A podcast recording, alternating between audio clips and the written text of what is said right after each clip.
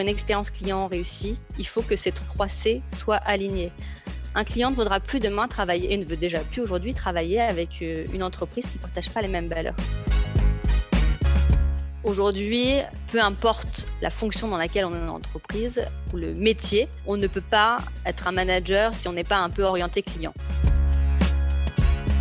Bonjour, je suis Julien Régal-Dupont, fondateur de JRD Expérience, cabinet de conseil en expérience client. Expérience est une discussion sincère et authentique avec des talentueuses personnes. Je vous souhaite une excellente écoute. C'est aujourd'hui, euh, c'est aujourd'hui le nouveau podcast, le nouveau épisode avec euh, Céline Forest, une nouvelle euh, talentueuse personne que j'ai le plaisir d'accueillir. Comment vas-tu Céline? Bonjour, ça va, merci. Et toi? Ah ben, ça va très bien. on enregistre à distance.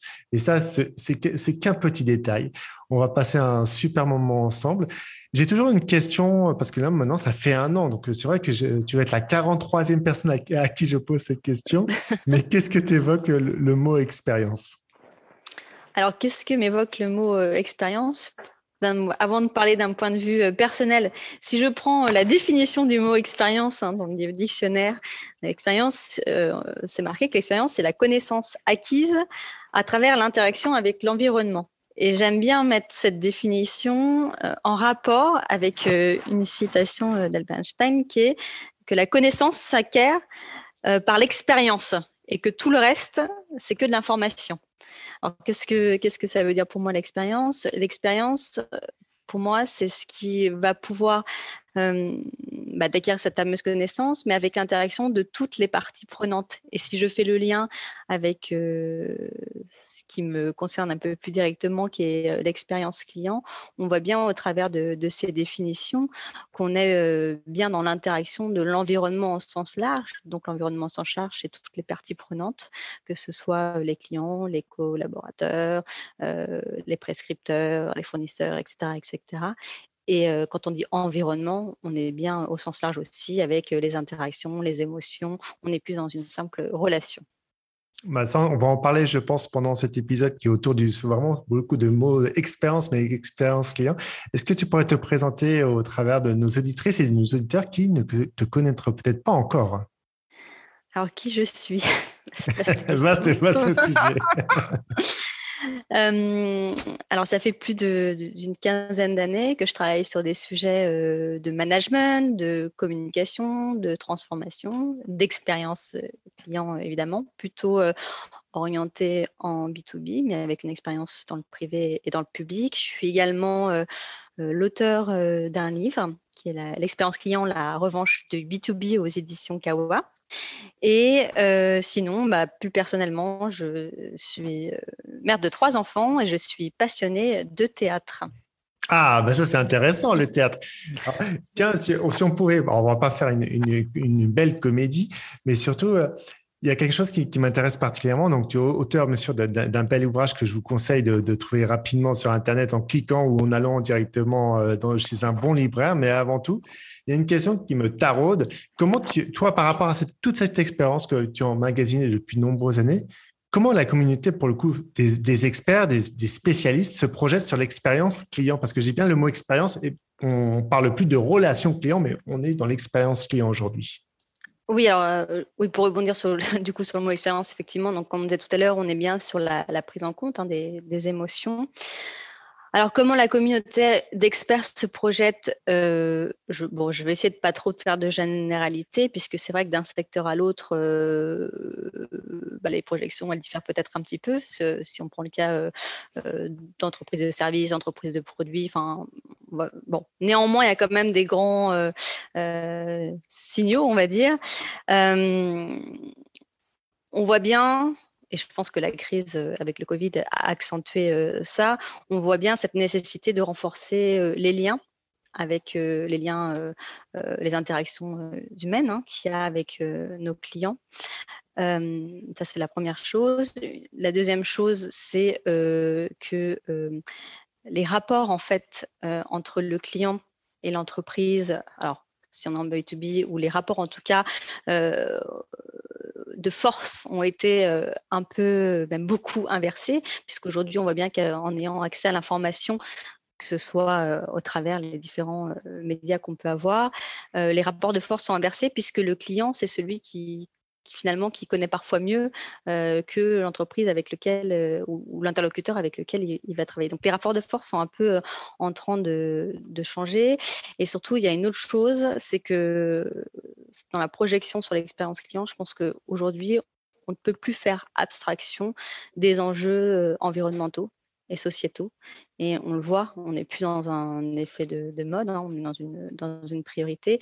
Et du coup, qu'est-ce que ça implique Comment les, les, marques ou les entreprises vont devoir se repositionner et on le voit bien avec le cas d'Amazon, qui avait une expérience client, enfin, qui a une expérience client assez exemplaire, mais qui a dû et qui doit se réinventer un petit peu en termes de positionnement sur ces sujets euh, bah, environnementaux, sociétaux. Et on voit bien les marques aussi, même de produits. Euh, on voit dans les produits avec les vêtements, où aujourd'hui on est dans du, recyclage, où on est dans euh, bah, venez racheter, enfin on vous rachète vos anciens vêtements et puis on les revend. on voit bien que les, marques sont de changer là-dessus, prennent en compte ces enjeux sociétaux et environnementaux et l'utilisent comme une opportunité finalement de, de faire du business aussi.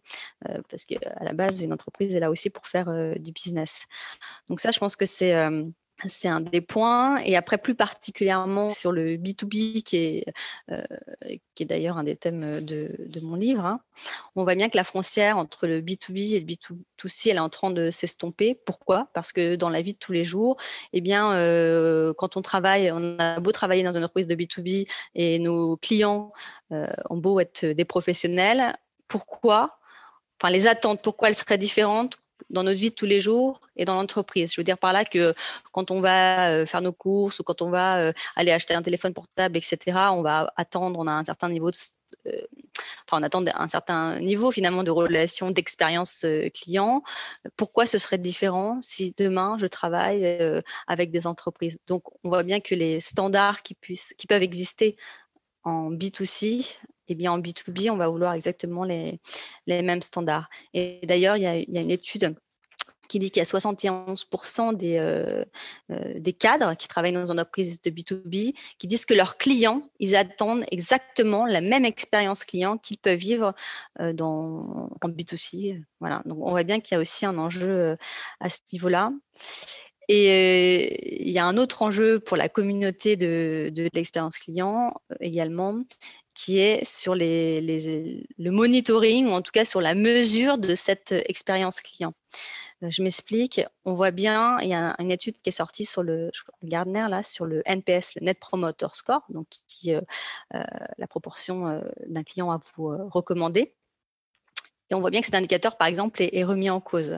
Alors, je ne vais pas faire un, un débat sur le sujet, mais je veux dire par là, c'est qu'il y a pour moi, il y a un point qui est important, c'est comment on peut monitorer finalement cette satisfaction, cette expérience client, qui est en lien d'ailleurs avec l'expérience collaborateur, mais surtout comment on va prouver que ça apporte de la valeur ajoutée de l'entreprise et de la valeur ajoutée d'un point de vue aussi financière comment je vais réussir à prouver que euh, bah, si j'ai une expérience client exemplaire, ça me rapporte de la valeur ajoutée, ça rapporte de la valeur ajoutée euh, à mes collaborateurs et ça se traduit concrètement dans les chiffres de l'entreprise. Euh, et ça, c'est un point, je pense, sur, lequel on, est tous confrontés quand on travaille sur des sujets d'expérience client ou marketing. voilà, c'est comment on arrive à montrer que ça rapporte de la valeur ajoutée financière, en tout cas pour, pour l'entreprise.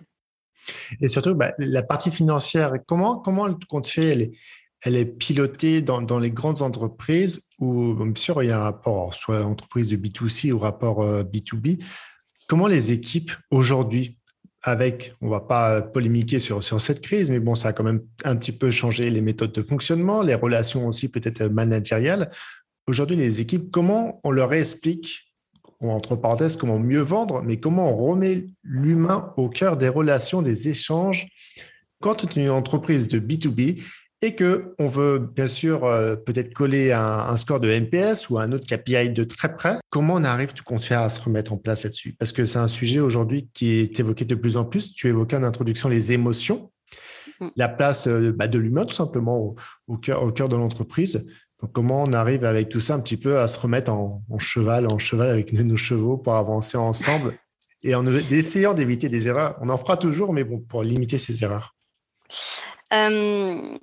alors, Déjà, c'est vrai que c'est marrant parce que j'ai de plus en plus de mal avec le terme remettre de l'humain, alors que je, je l'utilise, je l'ai utilisé, et peut-être parce qu'on l'entend de plus en plus, mais finalement, quand on y réfléchit d'un point de vue philosophique, Qu'est-ce que ça veut dire? Ça veut dire qu'avant, il n'y avait pas euh, d'hommes et de femmes et que, du coup, là, on en.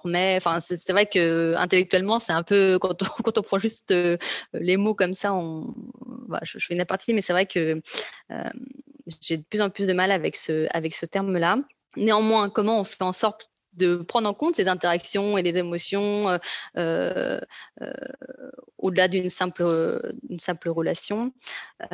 pour moi, il ne faut pas opposer justement, quand, quand euh, je parlais tout à l'heure de, bah, des KPI, euh, de l'importance de montrer que ça rapporte, euh, au contraire, en fait, je trouve que c'est très valorisant de, montrer à ces équipes, regardez le, travail qu'on fait, eh bien, ça rapporte, parce que c'est quand même aussi une des, finalités. On fait ça pour plaisir, très bien, certes, mais il faut quand même que, ça serve aussi quelque part derrière. Donc, c'est plutôt valorisant. Et puis, je ne sais pas s'il y a une, réponse homogène à cette question, mais en tout cas, le fait de, de, prendre en compte les différentes émotions, que ce soit des clients et de collaborateurs, pour moi, c'est juste la base. En fait, quand on est entreprise, il y a des choses qui ne fonctionnent pas, que vous êtes dans, un, dans une réunion. Je ne sais pas si vous avez remarqué, mais quand vous commencez à parler du client ou du collaborateur, eh bien, tout le monde s'accorde, euh, en général, tout le monde s'accorde autour de, la parole ou la vision du client. Ah oui, c'est vrai. C'est-à-dire que quand il y a une problématique, eh bien, vous dites, oui, mais alors, euh, le client, euh, alimenté d'études, hein, a dit ça, etc. Ça met tout le monde d'accord. Et en fait, je pense que c'est le juste équilibre entre euh, prendre en compte les émotions euh, des collaborateurs, euh, des clients, dans une, enfin, dans une optique et dans des objectifs évidemment de rentabilité, de sécurité des collaborateurs, de bien-être au travail. Et pour moi, tout ça, ça, ça doit s'accorder. Dans mon, dans mon livre, je décris une théorie que j'appelle les trois C, donc le client, euh, le collaborateur euh, et le corporate. le corporate, pour moi, c'est les valeurs, l'identité de l'entreprise. On parlait d'enjeux sociétaux et environnementaux euh, tout à l'heure. Eh pour moi, on est là. On est dans, ces valeurs. Et pour que, avoir une expérience client réussie, il faut que ces trois C soient alignés. Un client ne voudra plus demain travailler et ne veut déjà plus aujourd'hui travailler avec une entreprise qui ne partage pas les mêmes valeurs que lui une entreprise va sûrement demain euh, refuser des clients qui ne partagent pas non plus ses valeurs parce qu'il y a une question d'image derrière. On est bien dans ce triptyque euh, client, collaborateur, corporate. Et je fais souvent une analogie avec euh, la programmation neurolinguistique, puisque j'en fais aussi à côté, qui est en programmation neurolinguistique, on parle d'un triangle de, où justement vous avez des valeurs au milieu, les objectifs en haut, les émotions et les relations. Qu'est-ce que ça veut dire? C'est-à-dire que vos valeurs, si demain euh, elles ne sont pas comblées, ça va impacter vos, vos émotions, euh, en tout cas votre état interne. Et votre état interne va aller impacter vos relations avec les personnes avec qui vous travaillez, par exemple, et pas que, votre famille aussi. Et tout ça, ça va impacter bah, vos objectifs, vos projets. Et ben, dans une relation euh, client, dans une expérience client, pour moi, c'est exactement la même chose. Si vous travaillez pour une entreprise euh, qui ne partage pas les mêmes valeurs euh, ou que les clients ne partagent pas les mêmes valeurs, etc., si, ces trois, ces triptyques-là n'est pas aligné, eh bien, vous n'aurez pas une expérience client réussie. C'est une belle analyse. J'aime beaucoup ce, triptyque. Mais aujourd'hui, comme dans les entreprises, alors si on se met pour le coup, on va pouvoir commencer par rapport au niveau du collaborateur. S'il n'est pas aligné pour le coup avec ces fameuses valeurs, s'il ne se reconnaît pas, donc il va délivrer une expérience qui est différente de ce que souhaiterait la dite entreprise. Quels sont les, euh, les conseils, les conseils qu'on peut donner à, à, ces équipes à dire est-ce que c'est tirer le signal d'alarme en disant je, mais je vais tenter de me dire, maintenant, cette entreprise pour laquelle je travaille ne correspond pas à ce que j'ai envie de faire au quotidien avec ma famille et tout compte fait, je vais délivrer un mauvais service ou une mauvaise relation avec, avec mes clients ou tout simplement bah, d'y aller, d'y aller, de dire les choses parce que c'est pas toujours si simple dans l'entreprise. Des fois, dans l'entreprise, on est bloqué parce que bah, il y a des enjeux économiques, euh, sociétaux et d'autres enjeux que peut-être certaines personnes du management eux aussi ont des pressions au-dessus d'eux. Donc, comment ils arrivent à s'imbriquer tout compte fait avec mmh. cette relation, tu vois, collaborateur, management, N plus 1 et puis direction? Et puis après, on va descendre les informations et puis euh, les remonter. Euh, comment on, organise, comment on essaye d'organiser ça? Ah bah, c'est une, vraie question qui est très complexe parce qu'en fait, je pense qu'il n'y a pas de réponse blanc ou noir euh, à cette question. Euh, on voit bien euh, en ce moment, je sais pas, ça fleurit de partout les, quêtes de sens. les quêtes de sens sont aussi accentuées par la, crise Covid. Donc on est là, on est en recherche de, quelque chose qui vraiment soit en corrélation avec nos valeurs. Et en fait, pourquoi il n'y a pas de réponse précise parce que quelqu'un qui ne se retrouve pas euh, en entreprise et donc effectivement ne va pas délivrer une expérience euh, client réussie.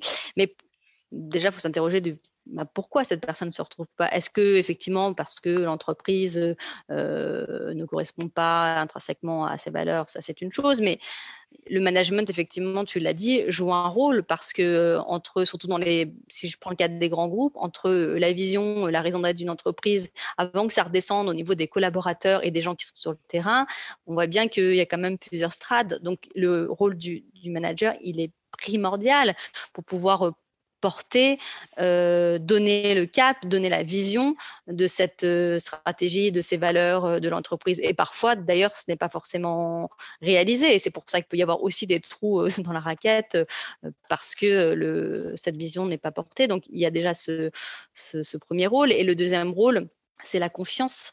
La confiance qui est, primordial en tant que manager pour pouvoir euh, bah, faire confiance évidemment avec ses équipes, les laisser aussi avoir des prises d'initiative. Et c'est important, surtout quand on travaille en, direct avec des clients, de pouvoir que, que, les collaborateurs qui travaillent en direct avec les clients aient des marges de manœuvre pour pouvoir ajuster, euh, prendre des décisions euh, en fonction de, ce qui va se passer dans la relation euh, avec son client. Donc la, confiance est aussi partie, en tout cas, des, des points importants pour un, manager. Et oui, le manager, pour répondre à ta question, euh, pour moi est une des clés euh, dans le fait de donner euh, le cap et donner du, sens. Parce qu'un collaborateur qui ne se retrouve pas, alors certes, ça peut arriver que si vous travaillez pour une entreprise qui est très polluante et que le week-end vous allez, enfin j'en sais rien, ce que je veux dire, c'est qu'il y a quand même des cohérences, mais quand même bien souvent, ça passe aussi surtout par le rôle du, manager. Et ce, manager, toi qui as une quinzaine d'années d'expérience, est-ce que ce manager, tout compte fait, il a évolué? Est-ce qu'il a une évolution positive? Ou avec euh, toutes les tensions qu'il y a eu euh, récemment ou euh, des explosions de prix, aujourd'hui, moi, je, me mets à la place de certaines entreprises. Ce week-end, il y a une entreprise qui, vient voir partie en tant que particulier, nous annonce qu'il y a certains retards de 23 semaines de retard sur certains produits. Donc aujourd'hui, comment tu arrives à monopoliser les, managers en disant, bon, OK, on va avoir un client, on va gagner un client, on va lui annoncer peut-être euh, six semaines, huit semaines, et ça augmente chaque semaine après chaque semaine bah, avec cette extension de ce prix pour le coup. Et ça, c'est un sujet pour le coup au niveau international. Comment on arrive un petit peu à, s'il y avait un message à transmettre aux équipes pour dire, mais on va y arriver. On, certes, on a, on, a signé le client, mais on ne sait pas quand est-ce qu'on va pouvoir les délivrer. Ça entièrement satisfaction. Alors, pour répondre, ta question au début, c'était oui, le rôle du manager, est-ce qu'il a évolué? Euh, En tout cas, je pense que les attentes vis-à-vis des managers euh, ont évolué. Aujourd'hui, peu importe la fonction dans laquelle on est en entreprise ou le métier, euh, on ne peut pas être un manager si on n'est pas un peu orienté client que ce soit dans les fonctions euh, commerciales, marketing, où ça paraît peut-être euh, plus évident, mais que ce soit également dans les fonctions RH, euh, finance, opération. Enfin, pour moi, puisque l'expérience client concerne toute la chaîne de valeur et concerne toute l'entreprise, on ne peut pas être un, manager si on n'est pas un minimum orienté client. C'est la première chose. La deuxième chose, bon, on parlait de, de confiance tout à l'heure. Et on, faut pas oublier aussi bah, les nouvelles générations qui arrivent sur le marché, qui ont des attentes sûrement complètement différentes des générations passées. Alors, je suis très attachée euh, au fait que euh, bah, les, enfin, les plus anciens puissent transmettre euh, le patrimoine lorsqu'ils partent de l'entreprise. Je pense que c'est primordial d'avoir des personnes qui ont été longtemps dans une entreprise, qui transmettent leur savoir, qui transmettent leur patrimoine. Ça, c'est très important. Et je suis aussi très attachée au fait qu'il faut faire attention à ces nouvelles générations parce que bah, ces nouvelles générations, c'est des collaborateurs de demain, mais c'est aussi les clients de demain. Donc, il y a un équilibre à trouver entre ces anciennes générations euh, et ces nouvelles générations qui arrivent. Et euh, parfois, on a tendance à les opposer, mais pour moi, c'est une véritable richesse d'avoir les deux en entreprise parce que, euh, bah parce que voilà, on a aussi des nouveaux, des futurs collaborateurs et des futurs clients.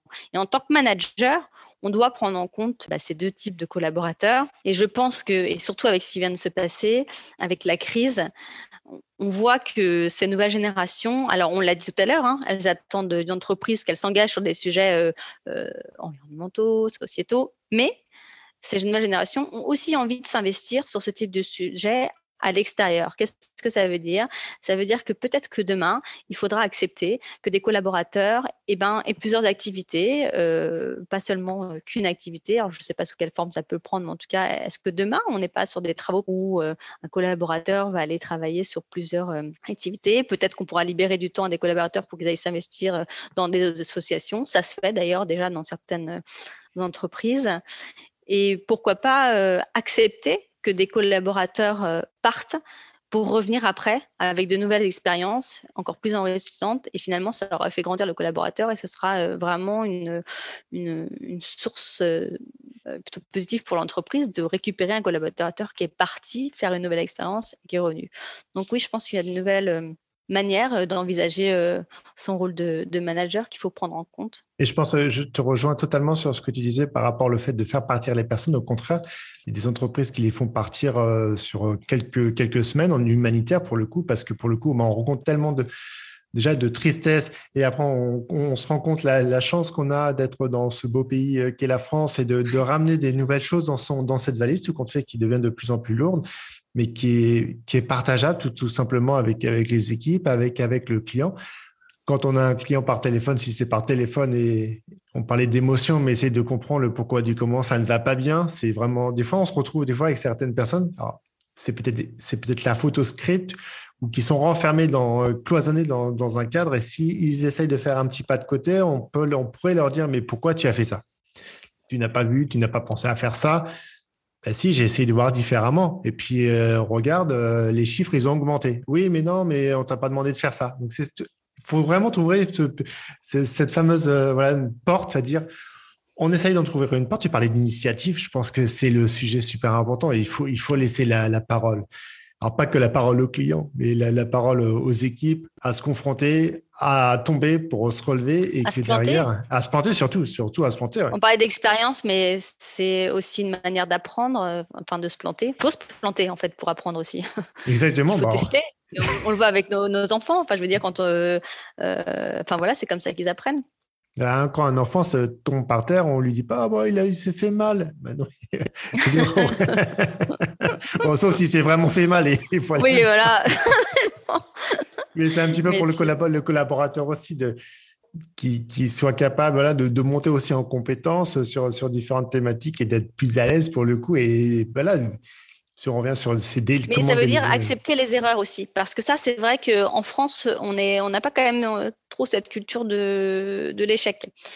Euh, et c'est important pour un manager et un futur manager, pour reprendre ta question d'avant, qu'il accepte aussi euh, les erreurs et les reconnaisse et les, les valorise dans le sens. Pas, mais voilà, bah, maintenant, qu'est-ce que tu vas apprendre de ça? Je pense que c'est important. Il y a ce sujet. Mm.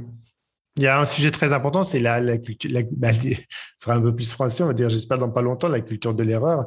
Et je pense que le manager qui fait des erreurs, heureusement qu'il en fait, parce qu'il va apprendre au travers aussi de, de ses échanges avec ses collaborateurs. Ses collaborateurs vont venir le voir et vont, seront plus apaisés. Et puis, euh, l'objectif étant de dire, bah, tiens, que tous les deux puissent rentrer chez eux le soir et le lendemain revenir pas avec une boule au ventre. Ce qui arrive, ce qui arrive des fois dans certaines entreprises où quand on est, il y a de la pression, bah, des fois, on n'arrive pas trop à, à, on va dire, à la faire partir. Donc, c'est pas toujours si simple. Et euh, il y a un sujet qui est, qui est passionnant aujourd'hui. On parlait d'expérience client, mais on parle beaucoup de, de, virtuel pour le coup. Alors récemment, on a, on a, Facebook qui a changé de nom. La maison mère maintenant s'appelle Metaverse. Donc on va on va exprimer une nouvelle façon d'interagir avec les clients, avec des hologrammes, avec des personnages. On se croit dans la science-fiction qui va être le réel.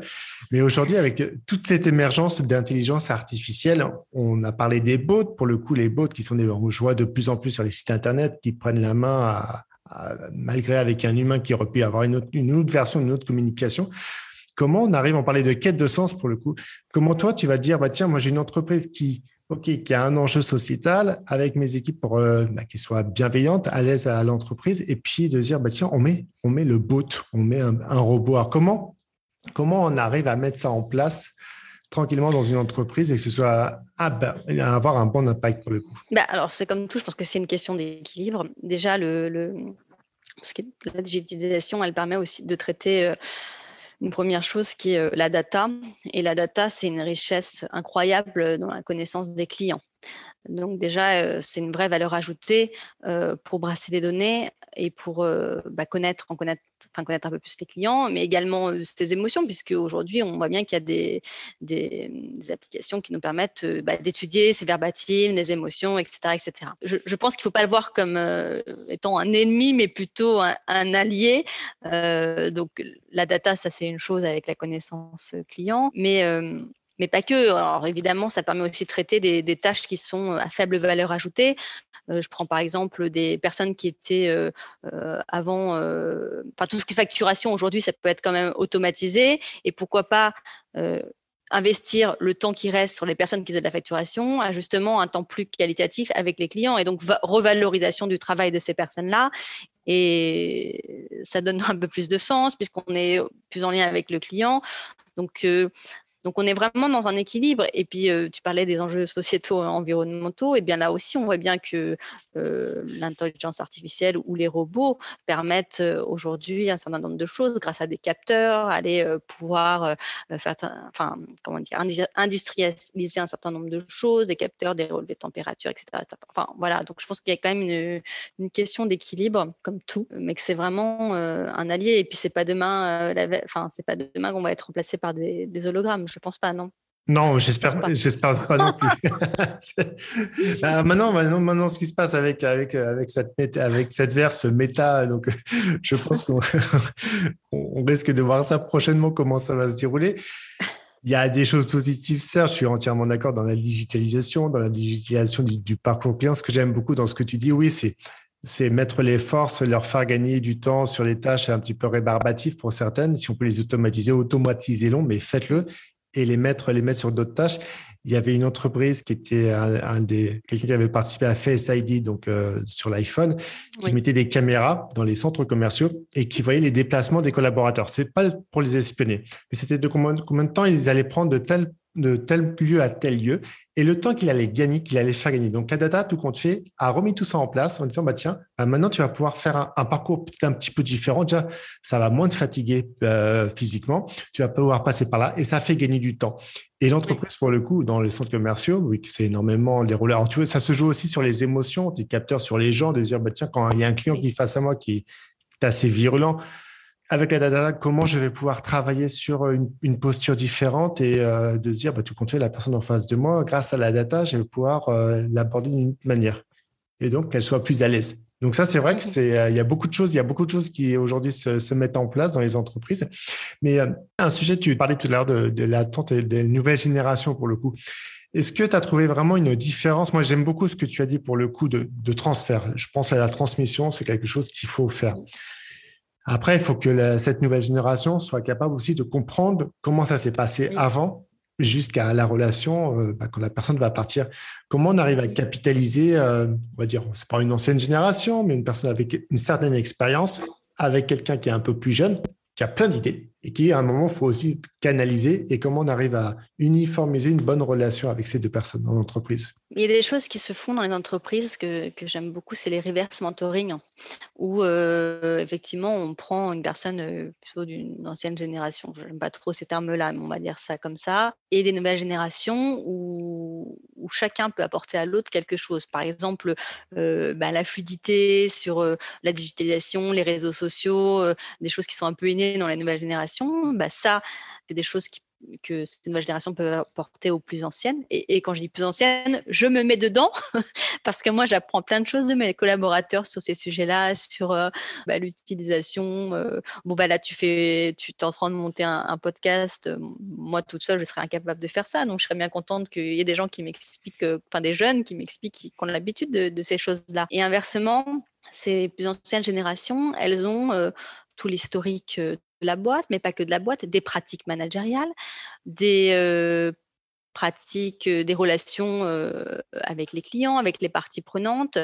Et c'est important qu'elles puissent transmettre, par exemple, par du reverse mentoring, lors de reverse mentoring, cette, cette transmission, parce que c'est comme ça que les nouvelles générations, un, vont capitaliser sur ce qui se dit, parce que quand on veut transformer une boîte, on ne la transforme pas en, en, appuyant sur un bouton et en faisant euh, reset de, de tout le passé. Bien évidemment qu'il faut prendre en compte ce qui s'est passé avant déjà pour ne pas reproduire les mêmes erreurs, et même parce que quand on veut transformer, il ne faut pas oublier que dans l'entreprise pour laquelle on travaille, eh bien, il y a toutes les générations qui sont dedans et on est obligé de, on est obligé et on doit composer avec euh, cette historique. C'est important.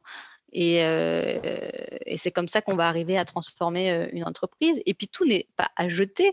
Quand on a, enfin c'est vrai que c'est un peu, on a tendance à opposer en entreprise euh, ces nouvelles générations et ces plus anciennes générations. Et c'est vraiment dommage parce que, et on voit bien que ça, fonctionne, hein, le reverse mentoring. Et c'est, enfin c'est une vraie valeur ajoutée que de mélanger bah, comme dans une équipe, on le voit, euh, c'est très complémentaire, c'est très complémentaire. Et la, transmission, elle est, elle est primordiale. Et c'est vraiment dommage que des fois, certaines personnes partent euh, de l'entreprise et emmènent avec elles tout ce patrimoine sans avoir pu le transmettre. Ouais, ça c'est dommage. Bah c'est dommageable, dommageable pour l'entreprise et c'est dommage pour connaître aussi certaines personnes qui, qui ont essayé de transmettre ce fameux patrimoine, euh, toutes ces relations, c'était des dizaines, dizaines d'années, parce que beaucoup, beaucoup de personnes travaillaient énormément de temps dans cette entreprise. On commençait sa carrière et puis on partait à la retraite et on faisait que notre, notre relation.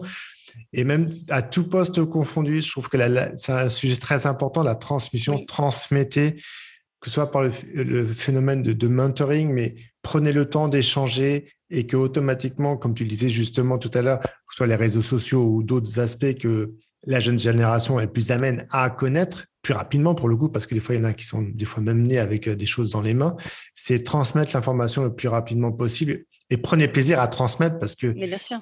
quand toi, tu as écrit un livre, ben, c'est ça. Et à recevoir. Et, à, recevoir, c'est merveilleux. Et si je fais l'analogie, l'analogie pardon, en famille, c'est pas, je, trouve ça merveilleux pour ceux qui ont la chance d'avoir encore des grands-parents, de, de la, transmission, tout ce qu'on peut apprendre euh, de leur vécu, des années euh, pour ceux qui ont vécu la guerre. Enfin, on, voit bien que euh, alors là, je vais un peu dans les extrêmes, mais néanmoins, si je fais cette analogie-là, c'est parce que euh, je pense qu'il faut prendre aussi plaisir à recevoir cette transmission. C'est tout un un patrimoine après tout.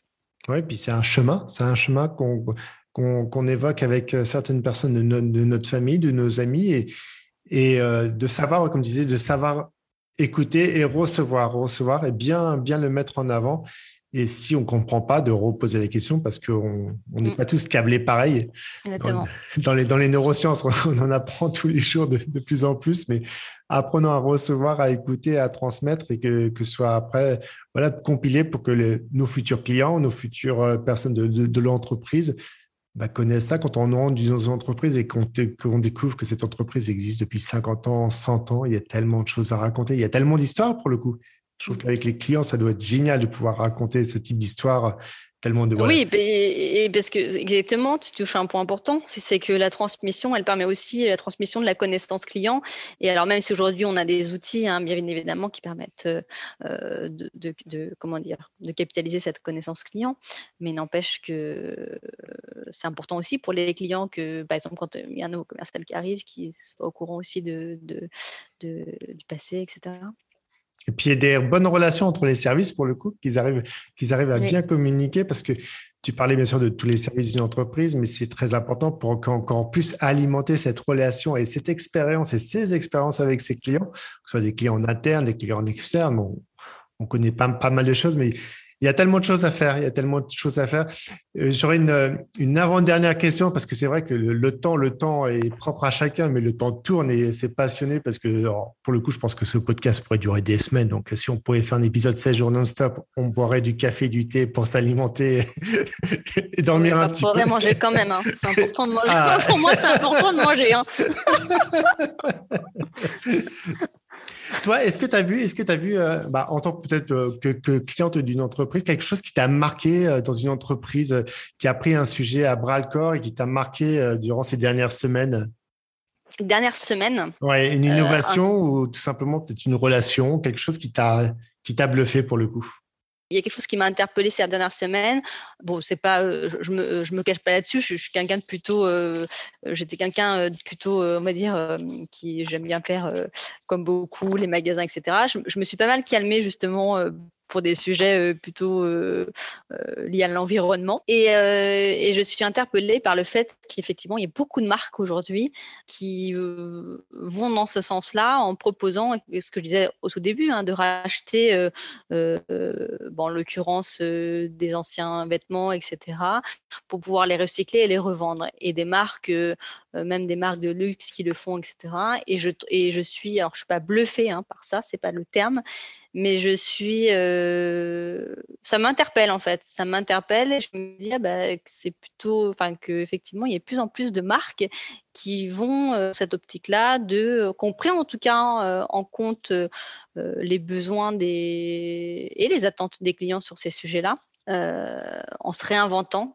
Et c'est pas facile pour une marque ou une entreprise de se réinventer euh, quand on vend euh, des produits typiquement et des produits, des produits bah, qui peut, qui polluent ou et qui ont en tout cas une empreinte, une empreinte carbone. Donc je trouve ça, je, trouve ça plutôt intéressant. Voilà c'est ça que je voulais dire. C'était pas bluffé, mais je trouve la démarche intéressante et nécessaire de toute manière. Mais voilà. Oui, énormément, comme tu disais, énormément d'entreprises font du upcycling et bravo à elles parce que je pense que c'était. Alors, ça, il y a quelques années, d'autres entreprises, euh, moi je me rappelle une marque de retail assez connue, euh, tu ramenais euh, ton kilo de tous tes vêtements, même, même pas de, la propre marque, et donc recycler, recycler le coton. Mmh.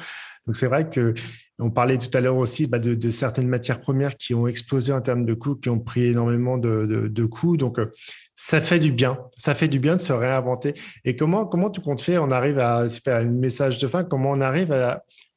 On est toujours sur peut-être la quête de sens, mais euh, c'est un mot peut-être fort. Comment on arrive à retransformer une entreprise, ce qu'on fait? Parce que je ne pense pas que ce soit un effet de mode aujourd'hui, euh, ce, ce, fameux recyclage.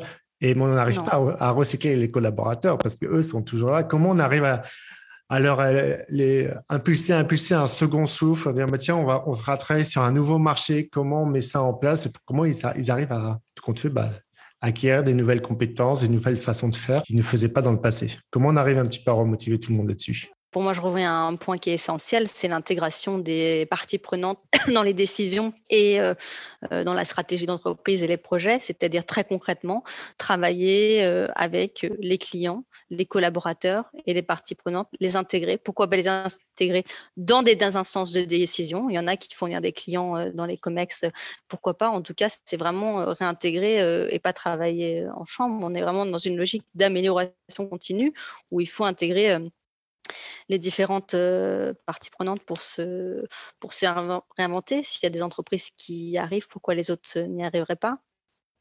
Il n'y a qu'à le faire, tout simplement. Il n'y a qu'à oser. Il y a qu'à non, non mais alors, c'est pas, c'est pas si simple, mais j'ai une citation que je voulais partager justement un peu pour résumer c'est aussi un peu nous qui avons les, cartes en main et où, l'entreprise.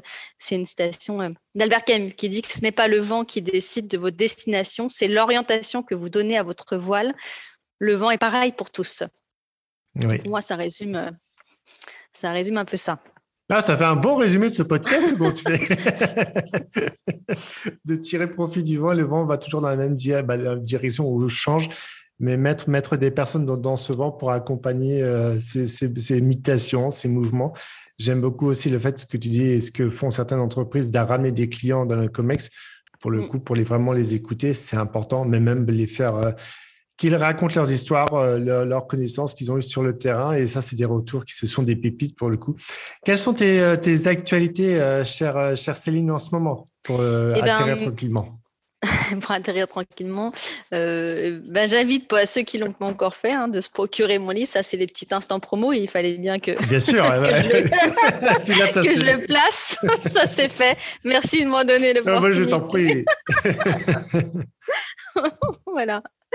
Euh, voilà, et puis, euh, et non, et puis merci beaucoup pour ce podcast et pour l'invitation. C'est un, un réel plaisir d'échanger. Bah, c'est un plaisir partagé. Je suis sûr que vous avez trouvé des pépites. Donc, si vous souhaitez contacter euh, Céline, je mettrai tout ça dans, dans, dans le post. Il y aura bien sûr de la communication au travers de ce podcast vous l'avez apprécié. Alors, je vais faire un métier 6 sur 5 si ça n'existe pas, mais bon, au moins une, note, ça permet d'avoir que ce podcast qui continue d'exister depuis plus d'un an.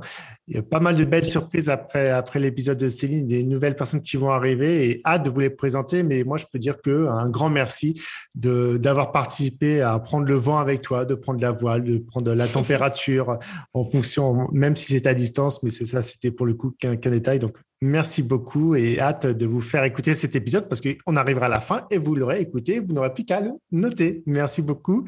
Merci, beaucoup, Céline. À très bientôt. Merci, à bientôt.